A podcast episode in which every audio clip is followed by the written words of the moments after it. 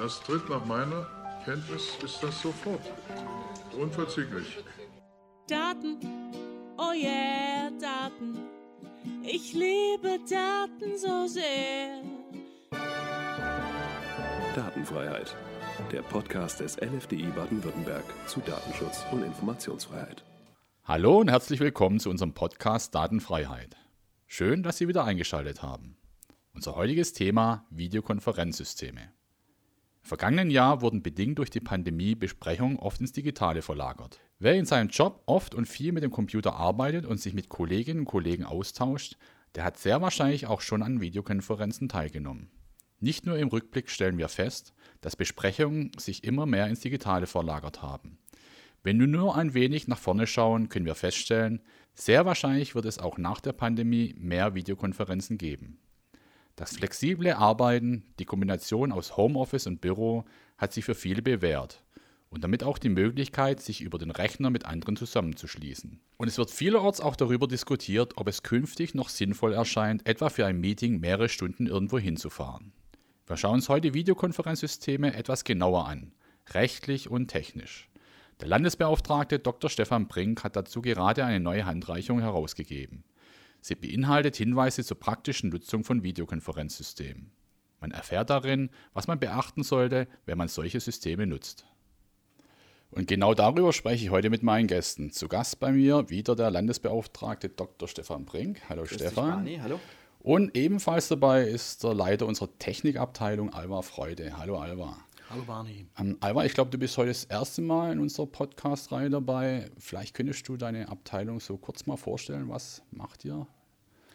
Ja, unsere Abteilung kümmert sich um den technisch-organisatorischen Datenschutz. Das heißt, wir machen technische Untersuchungen ähm, von Software, von Webseiten. Wir beraten die anderen Fachabteilungen im Haus zu den technischen Themen, weil in Fachabteilungen sitzen ja üblicherweise Juristen und bei uns sitzen halt die Techniker, Informatiker, Physiker und so weiter. Und wir schauen uns dann eben an, wie Verschlüsselung funktioniert oder versuchen ähm, zu ermitteln, welche Datenflüsse in Anwendungen, in Apps oder in, auf Webseiten so stattfinden. Hm, ihr habt aber auch direkten Kontakt zu Unternehmen und Behörden dann? Wir haben auch direkten Kontakt zu Unternehmen und Behörden. Wir führen auch eigene Verfahren und bei uns ist jetzt auch seit kurzem das Thema Internet angesiedelt mit eigener juristischer ähm, Expertise sozusagen. Hm, vielleicht für unsere Zuhörerinnen noch ähm, wichtig, wenn man Kontakt aufnehmen möchte mit speziellen technischen Fragen, ähm, kann man sich direkt an euch wenden oder ist es der gängige Weg über die Poststelle bei uns? Man kann sich auch direkt an uns wenden. Äh, manchmal sind technische Fragen gar nicht technisch, deswegen kann es auch sinnvoll sein, sich direkt an die Poststelle zu wenden, aber man kann sich auch direkt an uns wenden. Sinnvoll ist bei schriftlichen Anfragen an die Poststelle sich zu wenden, weil dann die Eingänge eben erfasst werden. Genau, sehr schön. Okay, dann gehen wir gleich mal ins Eingemachte. Software für Videokonferenzen können beliebig komplex sein und gerade von der Bedienung her kann man sich mit einem System schneller anfreunden als mit dem anderen. Sie kann aber auch datenschutzrechtlich besser oder schlechter eingerichtet sein. Ihr habt euch mal ein paar Videokonferenzsysteme angesehen. Wie seid ihr denn da vorgegangen, Stefan? Na ja, gut, zum einen haben wir auch ähm, erstmal wahrgenommen, was für eine große Vielzahl von Anbietern es gibt. Äh, deutsche, europäische, US-amerikanische, außereuropäische Anbieter. Wir haben gesehen, dass die, äh, es sehr unterschiedliche Vorlieben gibt äh, in bestimmten Kontexten. Was wird an Schulen benutzt, was wird in Unternehmen benutzt. Und dass es ähm, ja zunächst mal ein sehr breites Feld ist, wo wir gerne eine Übersicht geschaffen hätten. Äh, Im Sinne von, äh, das sind die äh, wesentlichen, die am häufigsten genutzten Videokonferenzsysteme. Und äh, wenn ihr die nutzt, äh, achtet doch auf die folgenden Aspekte. Das ist uns bei unseren Prüfungen aufgefallen. Das können rechtliche Fragestellungen sein, zum Beispiel, wie sieht die Datenschutzerklärung von einem bestimmten Anbieter aus oder wie sieht der Auftragsverarbeitungsvertrag aus, der da regelmäßig geschlossen wird. Das können aber auch technische Aspekte sein. Äh, technische Angaben, die von den äh, ähm, Videokonferenzsystemen Anbietern selbst kommen. Ähm, dann haben wir noch eigene Prüfungen unten drunter gelegt. Unterm Strich wollten wir eigentlich einfach etwas, etwas Nützliches schaffen. Hm, Gibt es auch ein Ranking von Systemen? Also welches würdest du sagen, hat dich am meisten überzeugt? Das haben wir vermieden, äh, diese äh, Angabe zu machen. Es geht hier weniger darum, äh, Systeme ähm, rauszuschmeißen aus dem Konzert, sondern tatsächlich zu schauen, ähm, was ist das Besondere an diesem Videokonferenzsystem wo sind die schon auch aus unserer Sicht äh, wunderbar einsetzbar und wo sind die Fußangeln, wo sollte man darauf achten, wo muss man zum Beispiel rechtlich nochmal nachsteuern, vielleicht einen besseren Vertrag schließen oder äh, abweichende Auftragsverarbeitungsregeln äh, ähm, mit dem Anbieter vereinbaren und wo sollte man auch technisch darauf achten, dass man äh, das sozusagen passgenau auf das eigene Bedürfnis zuschneiden kann. Mhm. Stelle ich mir vor, ich bin Datenschutzbeauftragter von einem großen Unternehmen, lese deine Handreichung. Wie gehe ich da jetzt vor? Ich lese das beispielsweise, mein Videokonferenzsystem ist vielleicht nicht optimal für meinen Betrieb. Ähm, wie gehe ich dann weiter vor? Gehe ich dann an meinen Techniker oder wende ich mich erst an, ähm, an deine Behörde? Oder?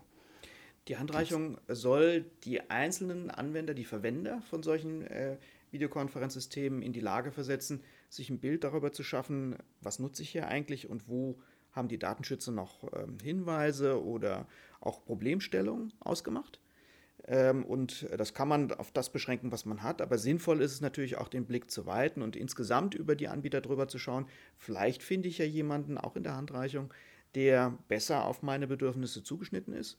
Und dann sollte ich mir überlegen, ob ich nicht möglicherweise wechsle. Mhm. Aber hast du da einen besonderen Wunsch an die Unternehmen und Behörden, wie sie mit der Handreichung umgehen sollen?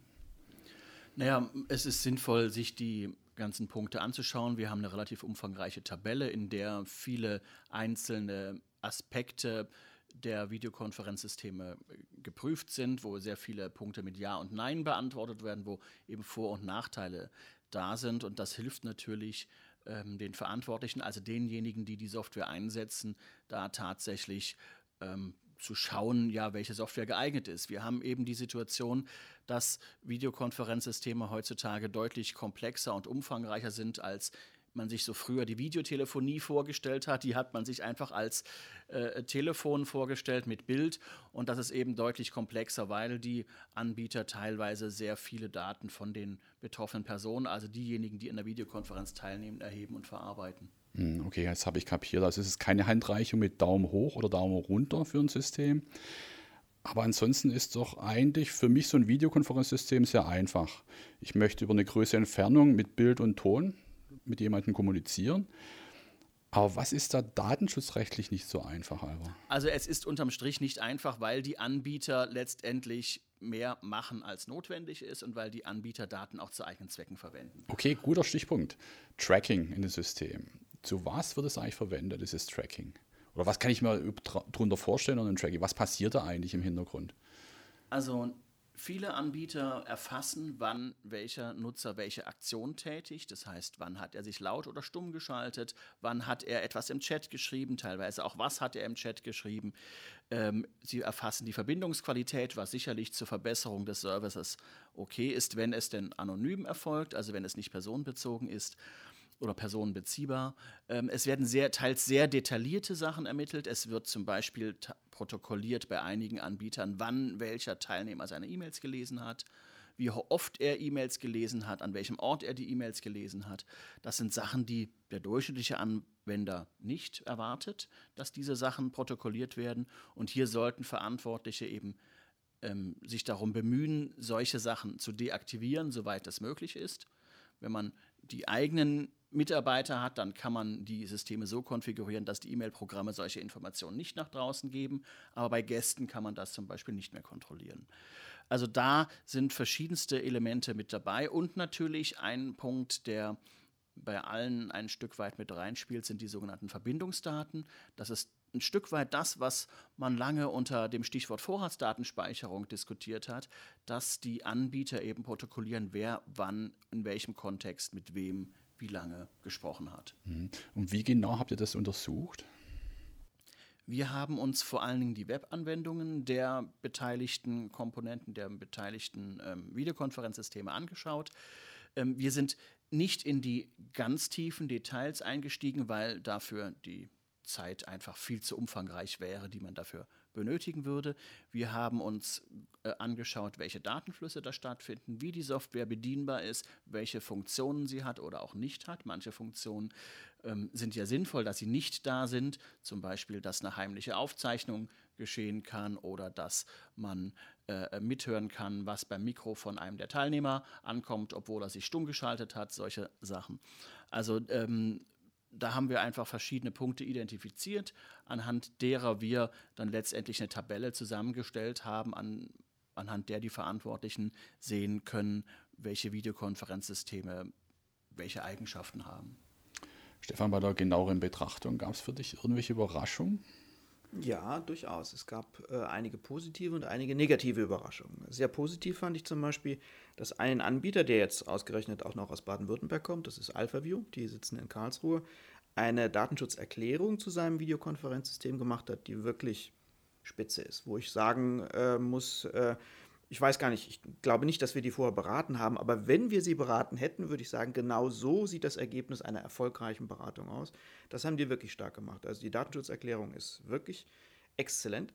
Äh, auf der anderen Seite wurde mir jetzt äh, bei der näheren Befassung mit Videokonferenzsystemen klar, dass auch Systeme, die wir zum Teil auch selbst nutzen, wie zum Beispiel Big Blue Button, dann doch ähm, ja, sehr genau angeschaut werden müssen. Mir war im Vorfeld nicht klar, äh, dass Big Blue Button zum Beispiel eine Aufzeichnungsfunktion implementiert hat, äh, an die man rangehen muss, wo man äh, auch tatsächlich dafür sorgen muss, dass die nur dann ähm, aktiviert ist, wenn man das auch tatsächlich für die eigenen Zwecke braucht. Und ähm, sozusagen auch dieses System nicht einfach unbesehen nutzen kann, sondern sich sehr genau anschauen muss, wie sind die Voreinstellungen, was muss ich ändern, was brauche ich wirklich also wie muss ich dieses Videokonferenzsystem auf meine Bedürfnisse zuschneiden? Das war zum Teil schon überraschend. Ich wusste zum Beispiel, Alva, nicht, dass Big Blue Button äh, sozusagen bei Default äh, eine Aufzeichnung vornimmt. Mhm. Das wusste ich natürlich, weil wir haben es ja eingestellt und äh, ähm, das haben wir auch bei unserer Big Blue Button Instanz deaktiviert. Aber ganz genau, das sind Sachen, die muss man auf Serverseite deaktivieren. Ähm, es ist auch logisch, warum das so funktioniert. Also es wird vielleicht zur Erklärung kurz. Es wird bei Big Blue Button, wenn es eine Möglichkeit der Aufzeichnung gibt, auf dem Server ständig die Konferenz aufgezeichnet.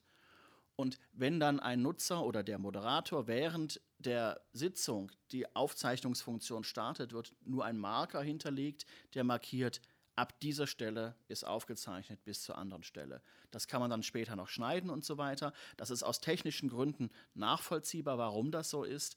Aber ähm, wenn man üblicherweise nicht aufzeichnen will, ist das natürlich eine Datenerhebung, die einer Rechtsgrundlage bedarf. Und wenn keine Aufzeichnung stattfinden soll, darf natürlich nichts aufgezeichnet werden. Hm. Alpha View und Big Blue Button sind zwei Bereiche. Ähm, aber jetzt wartet natürlich jeder auf ein Statement des Landesbeauftragten zu den Microsoft-Produkten. Kann man da vielleicht auch noch ein paar Worte dazu sagen? Klar, wir haben äh, Microsoft äh, Teams als ein wichtiges, zentrales, vielleicht in manchen Bereichen sogar führendes Videokonferenzsystem äh, mit in unsere Handreichung reingepackt, haben auch dazu eine Reihe von Hinweisen gegeben.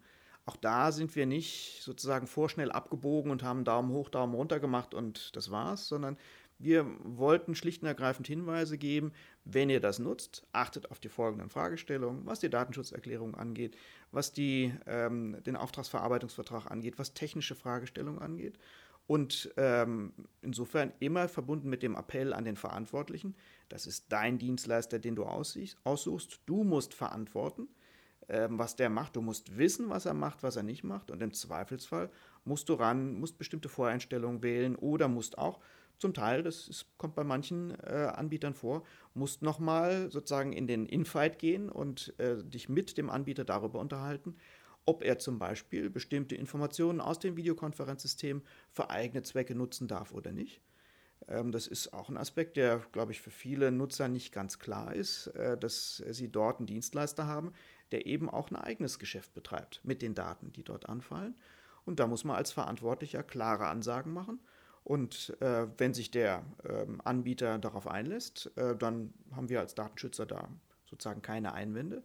Wenn man allerdings das nicht weiß oder nicht ordentlich regelt, dann hat man tatsächlich als Verantwortlicher ein Problem in dem Bereich. Also kann ich Microsoft Teams datenschutzrechtlich einwandfrei einsetzen, wenn ich diese Punkte beachte? Ja, davon gehe ich aus. Es ist nicht so, dass das ähm, unmöglich wäre, mit einem Produkt wie Microsoft Teams datenschutzkonform zu arbeiten. Das geht sehr wohl. Hängt natürlich von den äh, Umständen ab. Ähm, ich kann es natürlich einsetzen, äh, wenn es ähm, sozusagen um wenige oder gar keine personenbezogene Daten geht, die dort verarbeitet werden. Das ist ganz äh, anders die Fragestellung, wenn ich zum Beispiel mit sensiblen Daten umgehe. Äh, wir haben uns das angeschaut im schulischen Bereich. Da sind die Datenverarbeitung, die vornehmen, äh, vorgenommen werden, mit besonderem ähm, Bedacht äh, zu betrachten. Da geht es um Schülerdaten, äh, da geht es darum, dass Schülerinnen und Schüler dort auch nicht sozusagen freiwillig und in der Freizeit unterwegs sind, sondern ähm, ja im Rahmen der Schulpflicht an solchen Konferenzen teilnehmen. Deswegen sind die Anforderungen entsprechend höher. Aber ähm, einen generellen Ausschluss im Sinne von äh, Microsoft-Produkte sind nicht datenschutzkonform einsetzbar, das wird man in dieser Handreichung nicht finden. Na, das ist doch mal eine klare Aussage. Jetzt Alma, du als Techniker, ich weiß nicht, blutet dir das Herz oder kannst du dich dem anschließen? Nein, ich kann mich dem natürlich anschließen und ähm, was ja auch dabei klar wurde jetzt, was er gesagt hat und auch was in der Handreichung steht, ist, äh, es kommt immer auf die jeweilige Situation drauf an. Ne? Von den Juristen habe ich gelernt, die richtige Antwort ist immer, es kommt drauf an. Und ja. das bedeutet in dem Kontext eben auch, es kommt darauf an, zu welchen Zwecken nutze ich meine Videokonferenzsoftware äh, und wie sichere ich die eventuell ab. Also man hat natürlich Möglichkeiten, bestimmte Datenflüsse einzuschränken. Wenn man jetzt in einem Unternehmen ist, kann man mit Firewall, äh, Netzwerkproxy und so weiter natürlich bestimmte Datenflüsse unterbinden. Ähm, man kann bei einigen Softwares auch bestimmte Datenflüsse deaktivieren. Das ist das, was man sich dann als Verantwortlicher eben genauer anschauen muss. Natürlich führt das bei manchen Produkten dazu, dass man als Verantwortlicher einen höheren Aufwand hat und bei anderen Produkten führt es eben in anderen Bereichen dazu, dass man da auch einen höheren Aufwand hat, weil man vielleicht technisch, ähm, wenn man etwas selbst betreibt, selber Hand anlegen muss. Aber es ist halt in der Regel nicht so, dass man einfach sagt, ich nehme hier einen Dienst und dann bin ich draußen. Mhm. Also der Verantwortliche ist eben der Verantwortliche und hat ähm, viele Pflichten, die er dann eben einhalten muss. Aber er hat eben auch die Möglichkeit, dann bestimmte Sachen zu steuern und je nach Art der Daten, die verarbeitet werden oder bei Videokonferenzen eben je nach Art der Inhalte, die da ausgetauscht werden und teilnehmender Personenkreis, haben wir natürlich unterschiedliche äh, Anforderungen letztendlich. Mhm. Wir wollen, Barney, im Prinzip mit dieser Handreichung weg äh, von den einfachen Antworten. Also die einfache Antwort äh, auf die Nutzung von Videokonferenzsystemen könnte von Seiten des ähm, äh, Verantwortlichen heißen, die sind auf dem Markt, dann werden die schon irgendwie datenschutzkonform sein. Das ist zu einfach. Aber äh, die nächst, nächste einfache Antwort lautet, äh, ein bestimmtes Videokonferenzsystem lässt sich gar nicht datenschutzkonform einsetzen. Auch das ist zu einfach gedacht, äh, sondern wir wollen den verantwortlich handelnden ähm, Nutzer, wir wollen, ähm, dass sich die Verantwortlichen genau mit ihren jeweils eingesetzten Systemen auseinandersetzen, dass sie sich klar machen, dass sie sich nicht rausziehen können oder rausreden können. Wir dachten, die Voreinstellungen stimmen schon. Und wir wollen aber eben auch nicht, ähm, dass äh, ja, äh, der vorschnell Anbieter mehr oder weniger vom Markt geschossen werden, obwohl man durchaus, vielleicht mit etwas mehr Aufwand, durchaus auch ihre Vorteile nutzen kann. Und die Vorteile von ähm, bestimmten Anbietern liegen auf der Hand. Äh, es gibt äh, zum Beispiel Videokonferenzsysteme, die ganz offensichtlich geeignet sind, auch für große Gruppen, ja, wo die Teilnehmerzahl nun wirklich äh, fast keine Grenzen kennt. Und es gibt andere, da komme ich halt nur, was weiß ich, mit 40, 50 oder 80 Teilnehmern gut zur Rande. Auch da muss es aus meiner Sicht äh, möglich sein und ist es angezeigt, äh, sich Gedanken zu machen, wie äh, man Anbieter, die bestimmte technische, Anführungszeichen Handicaps haben, äh, wie man die sinnvoll ein, einsetzt. Äh, und äh, unterm Strich wollen wir einen Verantwortlichen, der der Aufgabe gerecht wird, äh, der sich sehr genau überlegt, welche Anbieter sind da und äh, was sind die Anforderungen an mich. Und insofern wollen wir den Verantwortlichen aufklären. Hm, das ist doch mal ein richtig schöner Ansatz. Alva, wie sieht es eigentlich bei uns aus hier in der Behörde? Wir setzen selber Big Blue Button ein auf einem eigenen Server. Kannst du vielleicht mal kurz so zusammenfassen, was die Vorteile sind von so einem eigenen Server? Beziehungsweise auch die Nachteile natürlich? Also der Nachteil ist natürlich, dass man sich selber drum kümmern muss über, um die Software. Man kann natürlich auch einen Dienstleister beauftragen, der das macht. Es gibt auch für Big Blue Button und andere Open Source Videokonferenzsysteme ähm, kommerzielle Anbieter, die einem das als Service anbieten. Aber auch da muss man dann natürlich wieder schauen, welche äh, Datenschutzinformationen äh, er bereitstellt, ob er mit den Daten, die da anfallen, eigene Zwecke verfolgt etc. Also da ist man dann wiederum nicht draußen aus dieser Situation. Ähm, ja, wir betreiben das selbst unter anderem, weil wir die volle Kontrolle darüber haben. Und ähm, dadurch wissen wir, welche Datenflüsse stattfinden. Wir wissen, wer draufschauen kann, nämlich nur wir. Wir wissen, wer mithören kann. Wir wissen, wer Metadaten abgreifen kann. Alles ist unter unserer Kontrolle. Also nur wir haben Zugriff auf diese Daten, soweit sie überhaupt anfallen. Wir haben die sehr stark reduziert, sodass da sehr wenig anfällt. Ähm, sprich, wir, wir können eben auch sensible Daten darüber austauschen und kommunizieren und brauchen nicht die Befürchtung haben, dass Dritte eben Kommunikationsdaten abgreifen können oder auch Metadaten abgreifen können. Hm. Ich denke, ich brauche auch spezielles Manpower dazu, oder? Was für Voraussetzungen sind da eigentlich nötig? Das heißt, was für einen Fachmann brauche ich denn? Oder kann das jeder einrichten, so einen Server? Naja, jeder kann das nicht einrichten. IT-Fachleute in Anführungsstrichen können das einrichten. Ähm, Big Blue Button betreibt man in der Regel als Unix- oder Linux-Server, sodass man da eben entsprechendes Wissen haben sollte. Es ist jetzt allerdings nicht so exorbitant schwer, äh, ähm, dass man da jetzt wochenlang dran sitzt.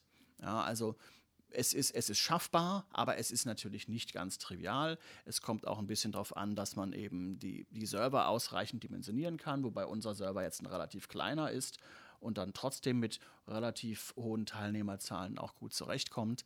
Aber äh, man muss da sich schon ein bisschen mit beschäftigen dann und äh, muss da auch ein bisschen Zeit investieren. Je größer natürlich eine Organ Organisation ist, desto eher lohnt sich das. Ähm, das betrifft natürlich auch die öffentliche Verwaltung. Also wir würden uns wünschen, dass die Dienstleister der jeweiligen Länder und der jeweiligen Kommunen ähm, sich in diesem Bereich stärker engagieren würden und ihren Kunden, also den Landesbehörden und den Gemeinden und so weiter, auch solche Dienste anbieten, weil das Know-how sollte da vorhanden sein und die Technik, die Netzanbindung, die, die Hardware sind da natürlich auch vorhanden oder beschaffbar. Vielleicht um das ähm, nochmal auf uns äh, zurückzubinden. Alva, ähm, wir sind eine Behörde von 75 Mitarbeitern, nutzen äh, Big Blue Button für die interne Kommunikation. Äh, also wenn wir Abteilungsleiterbesprechungen haben, Abteilungsrunden haben, ähm, nutzen wir das, haben wir auch schon bei Mitarbeiterversammlungen genutzt, äh, das über Big Blue Button zu machen. Und wir setzen ähm, den Anbieter ein im Rahmen unseres Bildungszentrums und haben da auch schon äh, Teilnehmergrößen von 80 bis 100, glaube ich, ge geschafft. Schaffen wir mehr in wir, dem Bereich? Wir waren, glaube ich, der, die der größte Teilnehmerzahl war, wenn ich mich erinnere, 110, 120 Teilnehmer. Ähm, und der Server hatte noch gut Luft. Also es ist ein, auch kein so großer Server, also für, für die zuhörenden Techniker. Es ist ein 8-Kern-Xeon-Maschine mit Gigabit-Anbindung. Und ähm, da war ähm, bei den 110, 120 Teilnehmern auch noch Luft nach oben. Aber es kommt auch da immer natürlich auf viele Randbedingungen an. Wenn sehr viele Teilnehmer Kameras anhaben, ist eben die Bandbreiten, der Bandbreitenbedarf höher, als wenn nur wenige die Kamera anhaben.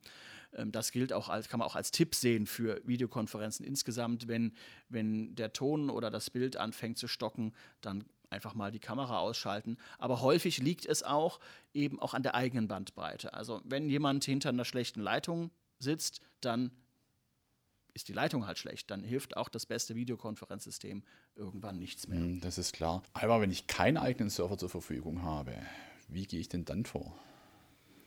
Also es gibt natürlich auch die Dienstleister, die Open Source Videokonferenzsysteme einem anbieten, in, in gehosteter Form sozusagen, sprich ähm, der Anbieter nutzt eine der von beiden von uns genannten Open Source Systeme und stellt die einem zur Verfügung. Die zwei genannten sind Jitsi, glaube ich. Das ist Jitsi Meet und äh, Big Blue Button, mhm. genau.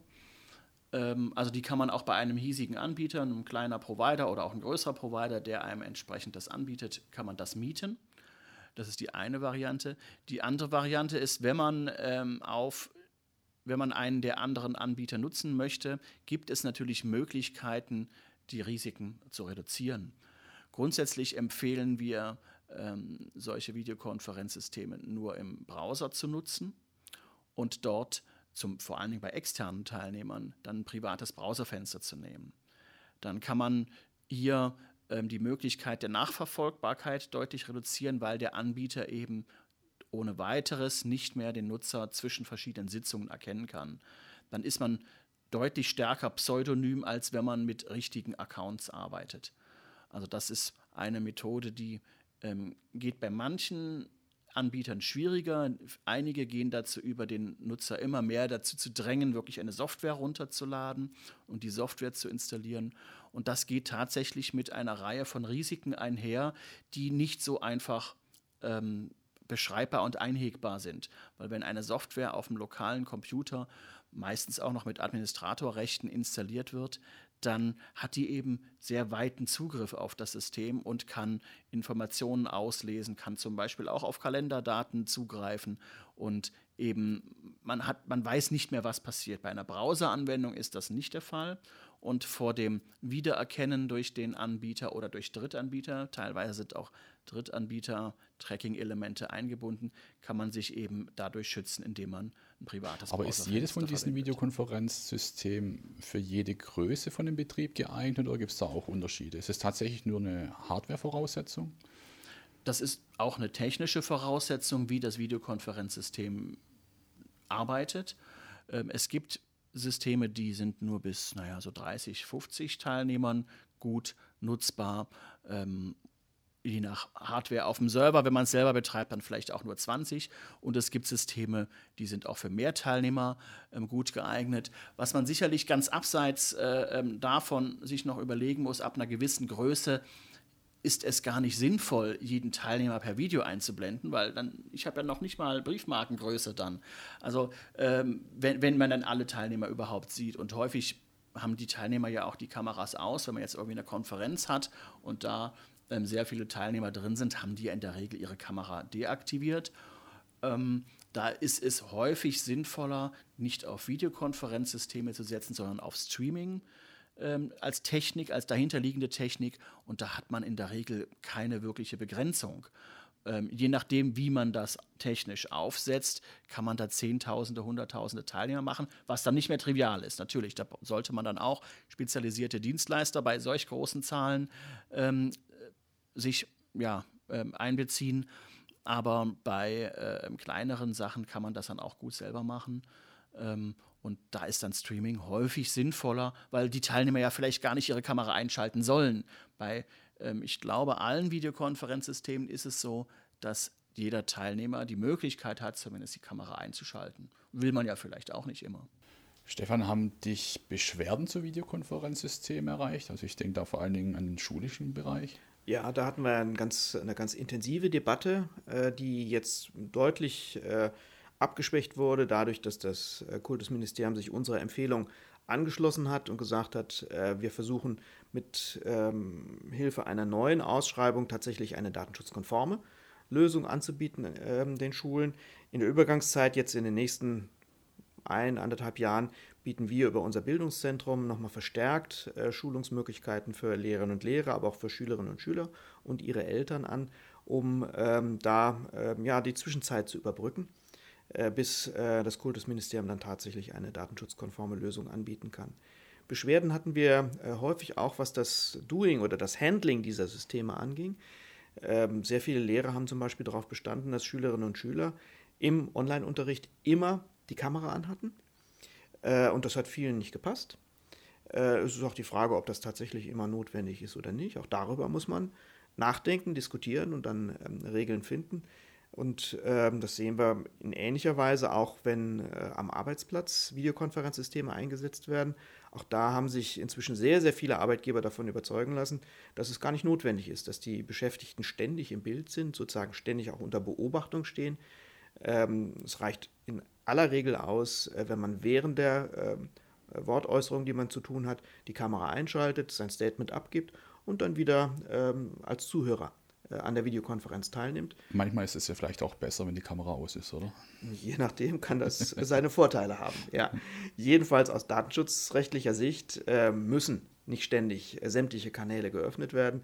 Es ist auch tatsächlich für die Teilnehmer an solchen Videokonferenzen wesentlich entspannter, wenn sie nicht das Gefühl haben, ständig auf dem Präsentier Präsentierteller zu sitzen und erstmal die halbe Wohnung aufräumen müssen, bevor sie überhaupt ähm, dann an der Konferenz teilnehmen. Auch da ganz differenziertes Vorgehen. Das ist ein Lernprozess, den wir unterstützen wollen.